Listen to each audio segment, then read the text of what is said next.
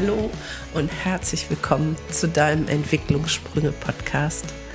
Deinem Podcast, der dich in Entwicklung bringt und damit dir verhilft, den Kindern, mit denen du lebst oder die du begleitest, auch zu wahren Entwicklungssprüngen zu verhelfen. Mein Name ist Gunda Frei. Ich bin Traumatherapeutin, Kinder- und Jugendlichen-Psychotherapeutin und ich liebe es, Menschen in ihre Kraft zu bringen und vor allem Erwachsene, die sich verstehen als Spiegel und Reibungspunkt und Anker für Kinder und Jugendliche. Weil wenn diese Erwachsenen in ihrer Mitte und in ihrer Kraft sind, dann weiß ich, dass es den Kindern in ihrem Umfeld auch richtig, richtig gut geht.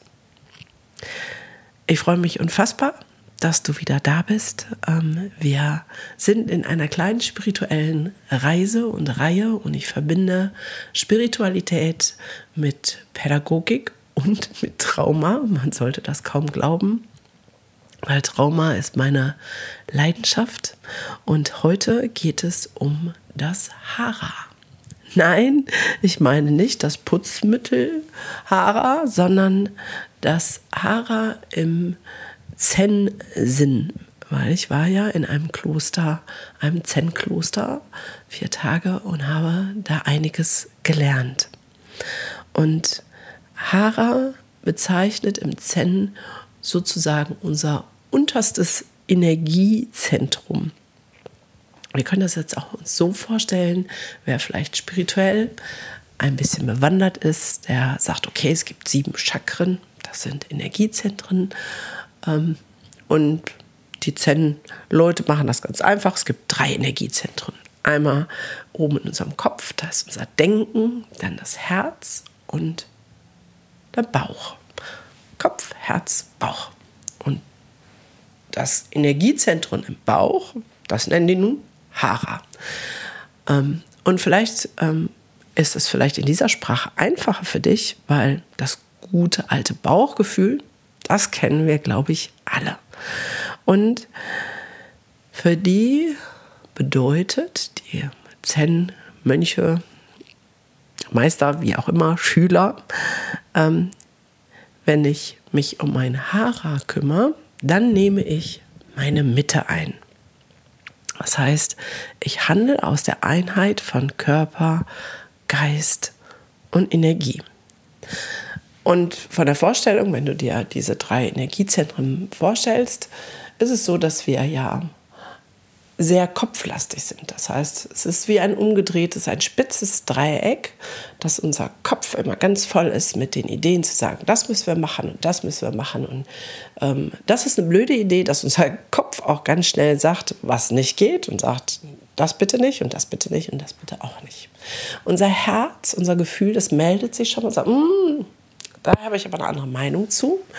Ähm, aber schon gar nicht so präsent wie der Kopf. Aber unser Bauchgefühl, das haben wir vergessen, verloren, nehmen wir nicht mehr so bewusst wahr.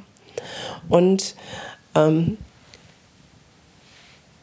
sich um sein Hara, also sein Bauchgefühl zu kümmern, heißt, meine Mitte einzunehmen. Und dann dreht sich in diesem Zen-Sinne dieses Dreieck um. Das heißt, ich habe eine große, fette Basis, nämlich das Dreieck steht nicht auf dem Kopf, sondern auf der flachen Seite und bin in diesem Bauchgefühl in meiner Mitte und da oben, die Spitze ist am Geist, das heißt am Kopf, da, wo ich sage, okay, die Gedanken, die mich vielleicht hindern, die immer sagen, das geht nicht und das geht nicht und das musst du so machen und du musst perfekt sein, das wird kleiner. Und ähm, ich finde das ein wunderschönes Bild, vor allem wenn man dann das Dreieck sieht, Körper, Geist, Energie und in der Mitte ist die Kraft zum Handeln. Wir haben im Kloster eine Übung gemacht, die ich sehr bemerkenswert fand. Die will ich gerne mit dir teilen. Also erstmal haben wir immer beim Meditieren unsere Hand ähm, schützend vor Sarah, also an unserem Bauch gehalten, um die andere Hand da drüber gelegt, um dort hineinzuatmen, zu sagen, da ist das Zentrum, da wollen wir hin.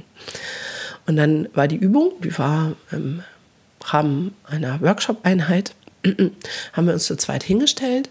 Der eine sollte stehen und der andere sollte den, der steht, ein bisschen so antippen, wie schubsen. So ein bisschen immer so. Mal gucken, bewegst du dich, gehst du mit.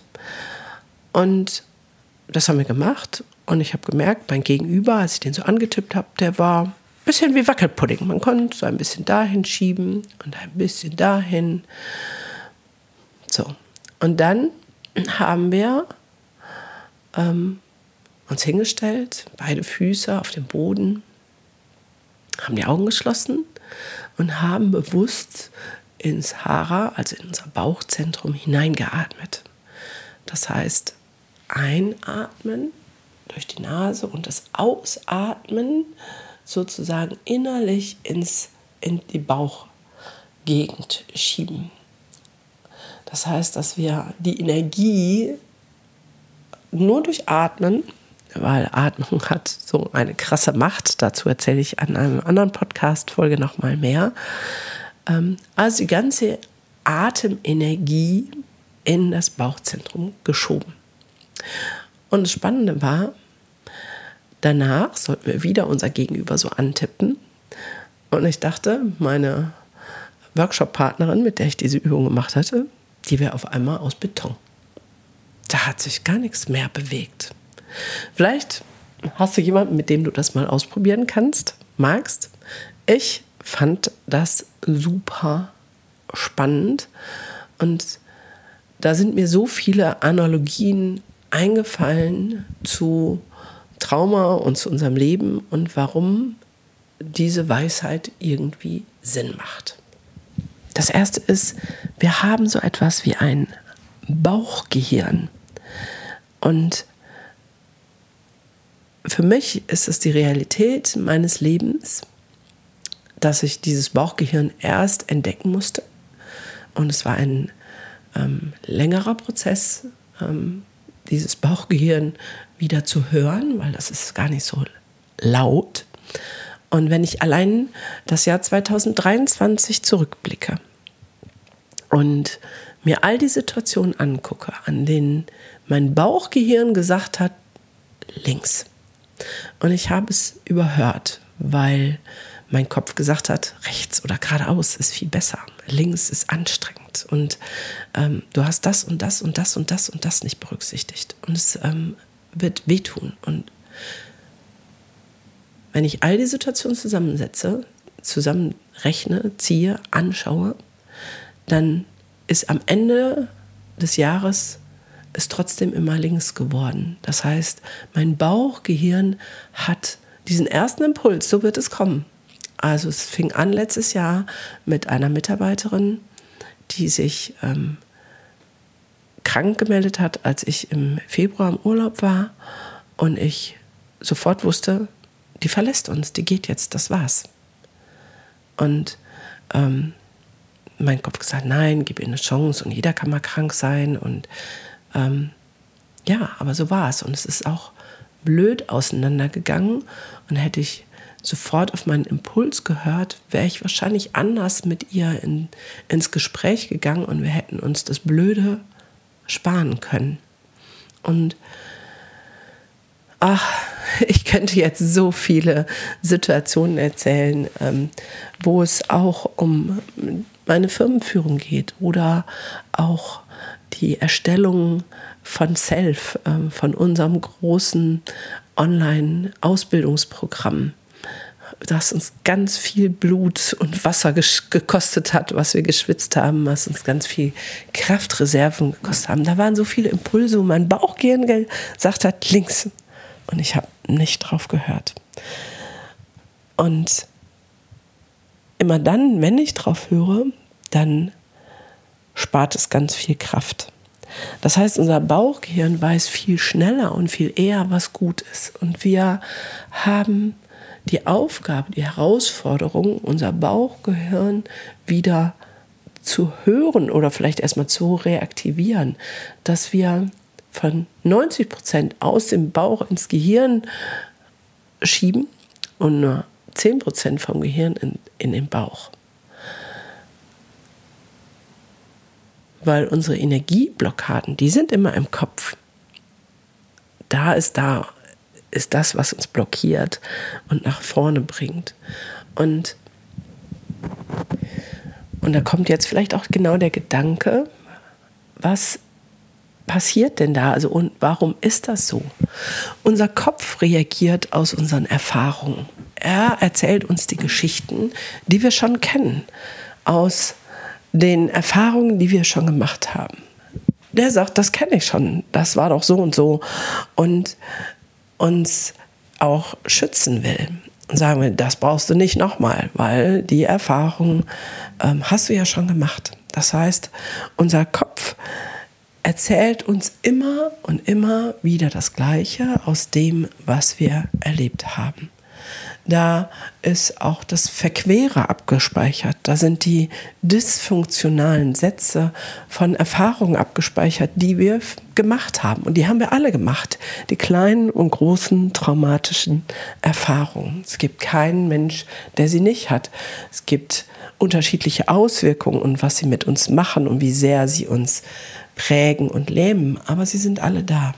Und deswegen ist unser Kopf oft so laut.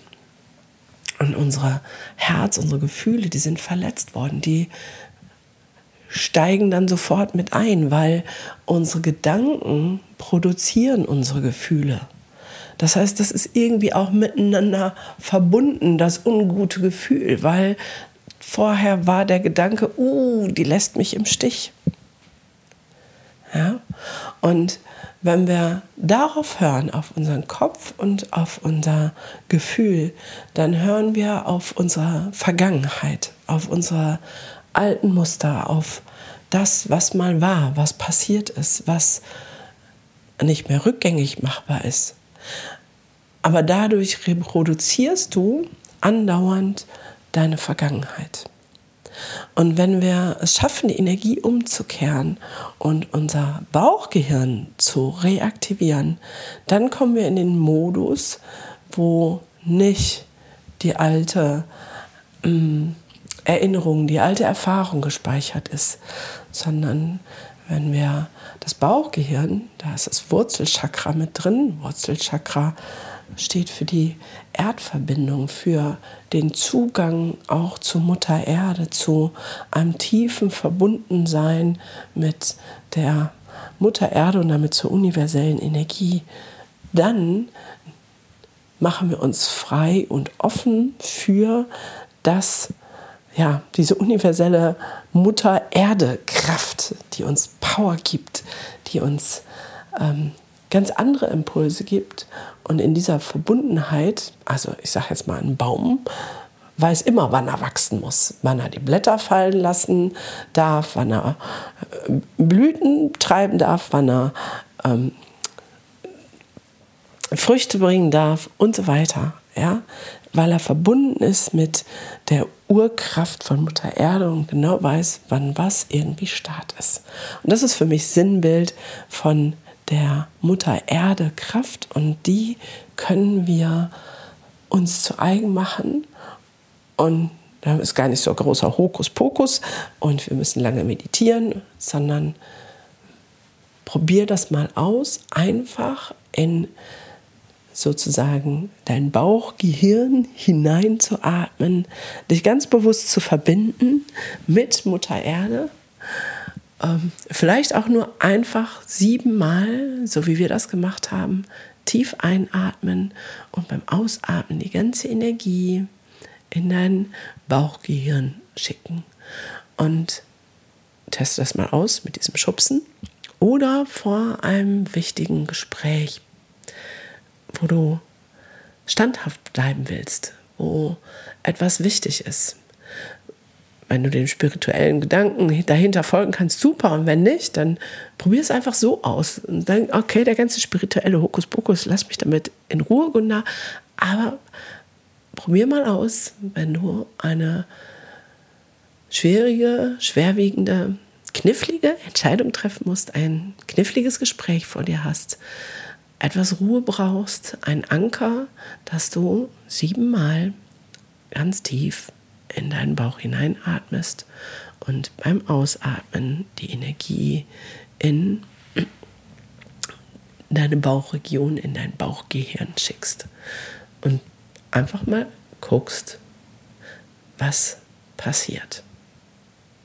Bin so gespannt, was du berichtest. Und es wäre total schön, wenn du das dann auch berichtest, weil für mich war das eine sehr ja, einschneidende Erfahrung und äh, merke, wie Traumawissen auch mit solchen Grundsätzen zusammenhängt. Und wenn es dann heißt, ja, du bist traumatisiert, dann meditiere noch, doch, dann wird alles gut. Das stimmt natürlich nicht.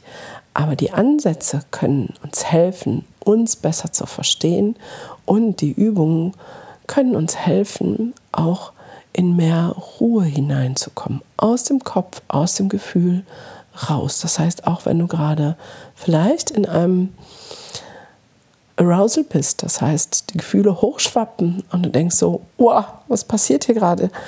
Angst hast, ähm, dass du dich im Kopf verlierst oder in den Gefühlen verlierst, atme in deinen Bauch, die Energie in deinen Bauch. Lerne dein Bauchgehirn neu kennen. Und wenn du viel mehr über Trauma wissen willst und was man außerhalb von einer Hara-Übung tun kann, um sich selbst zu regulieren oder auch um andere Menschen zu unterstützen in der Regulation, dann lade ich dich herzlich ein zu unserer Ausbildung, dem traumasensiblen Self-Practitioner.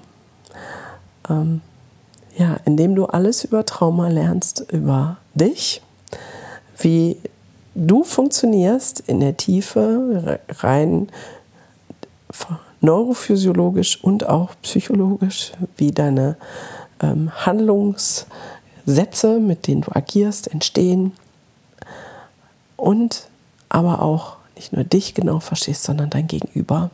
Egal ob Kind oder Erwachsene, ob Kollege oder Ehemann, Ehefrau. Ähm,